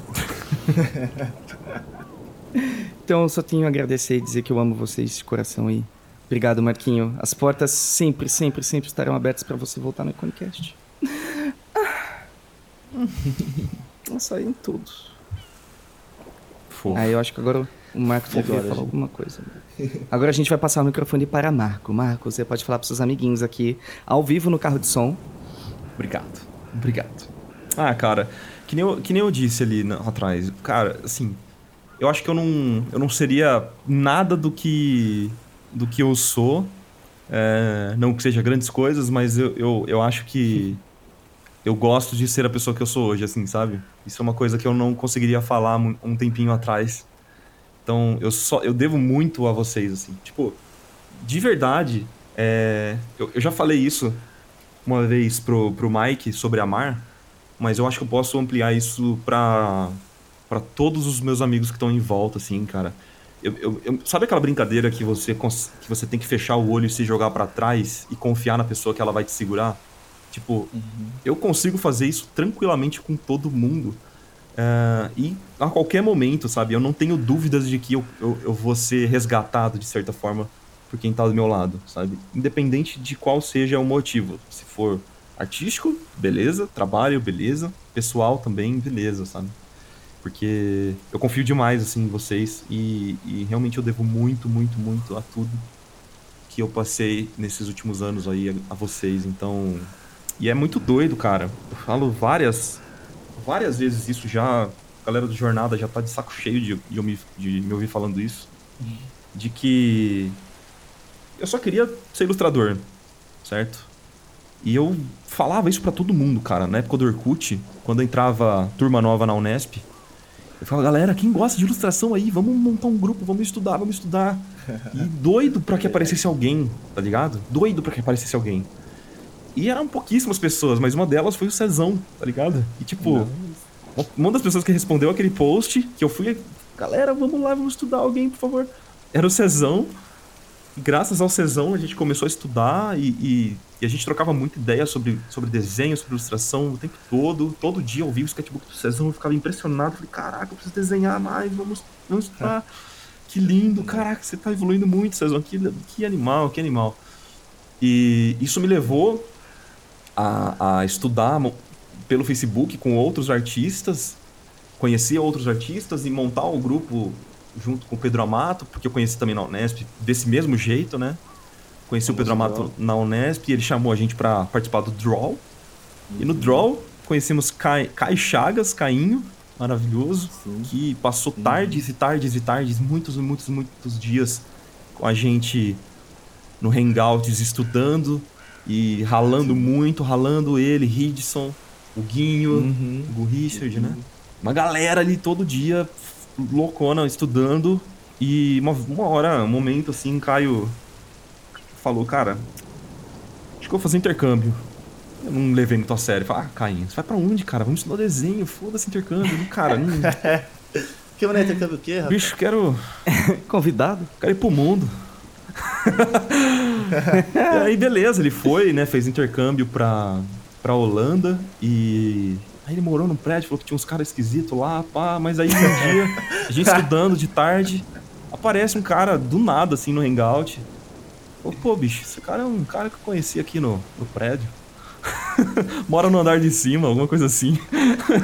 Falei, cara, que maluco, né? O cara na webcam ali no fundo, caindo sem camisa na Holanda, como sempre. É, pode crer. Tinha um cara ali no fundo fazendo feijão, sei lá. Mas esse cara era Henrique Lira, assim, tipo, do nada. Riquinho apareceu na nossa vida, assim, começou a es- estudar com a gente também, a participar dos hangouts, é, participar dos desafios. E ele começou muito engajado, começou a chamar outros artistas que não participavam tanto do grupo pra, pra fazer, tipo, uma palestrinha pra ensinar o que cada um sabia. E aí ele ensinou personagem. Tem um vídeo até hoje do Rick ensinando fazer silhueta de personagem, que tava pegando uns frilas na época. Chamou Mike. Eu lembro até hoje, perguntando um negócio sobre o rapping lines pro Mike. Cara, eu lembro dessa pergunta muito clássica. "Uh, eu gosto muito do seu desenho lápis, meu. Como é que você chama essas linhas que dão a volta no personagem? Ai, cara, e de lá, nossa, tanta coisa mudou, cara. Collab surgiu, lembra do Collab, que era assim, precursor do que seria o Iconic, o primeiro É. congresso do Iconic. Sim. Eu tenho orgulho de falar que a primeira pessoa que ele conversou sobre o Iconic foi comigo. Ele falou, cara, tem uma coisa pra falar pra você, cara.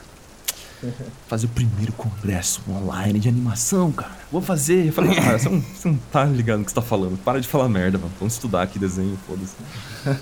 E aí surgiu a Iconic, mano, do nada também. O negócio explodiu, foi muito foda, cara. E o Rick sempre foi uma pessoa que não só aproveitou as oportunidades que apareceram pra ele, só pro- aproveitou e, e ficou de boa, mas ele trouxe as pessoas que ele, que ele sempre confiou junto, né? Me, me chamou pra fazer parte também. Pra, da, da forma que, que eu conseguia ajudar naquele momento do primeiro congresso, que era editando as palestras, né? E dando ideia, então sempre falei muita abobrinha no ouvido do Rick, ele acatou algumas coisas e tal. Mas cara, eu fico muito feliz, assim, de, de ter vivenciado tudo. Eu, eu consigo lembrar de tudo, cara. Minha memória é muito boa para certas coisas. Eu consigo lembrar de todos esses momentos, sabe? Do Rick me chamando, ele ligou a webcam, assim, pra, pra ver a minha cara de surpresa quando ele ia contar que ele ia fazer o primeiro congresso, assim, sabe? Tipo... Mas é muito lindo ver isso crescer e ver, e ver já fazendo 100 podcasts, cara, depois de, de tudo isso. Foram dois anos da minha vida ali. É, eu, eu, sempre vejo assim como uma, um, uma forma de, de retribuir esses meus dois anos no Iconicast. Foram uma forma de retribuir a tudo que, que me foi dado também, né? De, de confiança e de, de certa forma, de carinho. Então, foram dois anos muito, muito legais, cara. Que, para mim, de certa forma, chegaram ao fim. Mas que, com certeza, eu vejo muito fôlego ainda. Principalmente se o Henrique chamar o Doug pra, pra ser co-host. Eu acho que seria muito fantástico. minha indignação. Não editem isso, pelo amor de Deus. Mas, cara, eu, eu fico muito feliz. Eu, eu, espero que tenha muitos anos aí ainda pela frente, sabe? Ajudando muita galera a, aí que tá pensando em começar a desenhar ou já tá no meio do caminho, que precisa de alguma ajuda, de certa forma, ouvindo a história dos outros artistas. Obrigado por, por tudo, Riquito. E Cezão também. Lindos. Ai, é melhor eu não falar mais nada. Que aí, vocês não querem falar mais alguma coisa depois dessa? até. Imagina, cara. Fechou. Amo vocês. Aí vamos quebrar o clima? Eu sempre uso essa merda. É que eu acho que não fica na edição. que to... Antes de toda a gravação ele usa essa, essa merda. Por isso que todo episódio eu tô puto. É pra colocar o Marco no clima. Cara, lembra no Hangout que tinha uns efeitos assim? No Hangout tinha também, né? Verdade, tinha uns aplausos, tinha uns. É clássico, né? Ficar esperando o momento certo pra mandar os aplausos, cara. Só, só pra ficar mandando.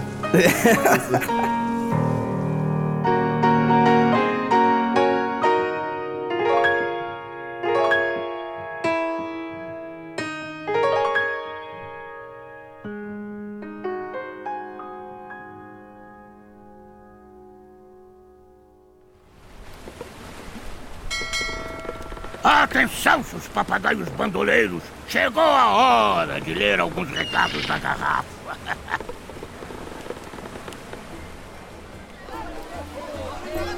Ai, meus amores, que episódio lindo, que coisa maravilhosa. Cá estamos nós. Agora com três dígitos, imagina? Eu tô muito feliz de estar aqui, de poder estar fazendo isso por todo mundo. O Iconicast ele só tá começando, na verdade. A gente tá começando a entender mais ou menos como se faz isso agora.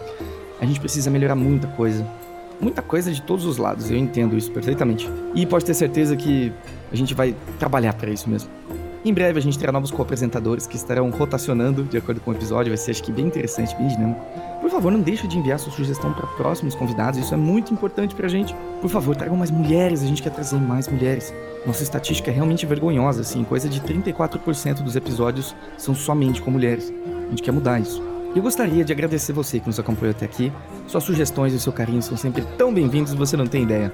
Se você inclusive tiver alguma sugestão, tiver uma pergunta, tiver, ah, não sei, alguma ideia que a gente poderia fazer melhor, não hesite, por favor, em mandar nos recadinhos da garrafa. É só você entrar em cast.iconic.network recado, certo? Tem o um link aqui na descrição, você pode enviar. A gente fica sempre muito feliz de escutar o que vocês estão pensando. Mesmo trepidando, mesmo podendo ser melhor, cá estamos nós tentando sobreviver e fazer um trabalho cada vez mais interessante e mais relevante para vocês. Por mais 100 episódios pela frente, que a gente continue navegando. Até mais!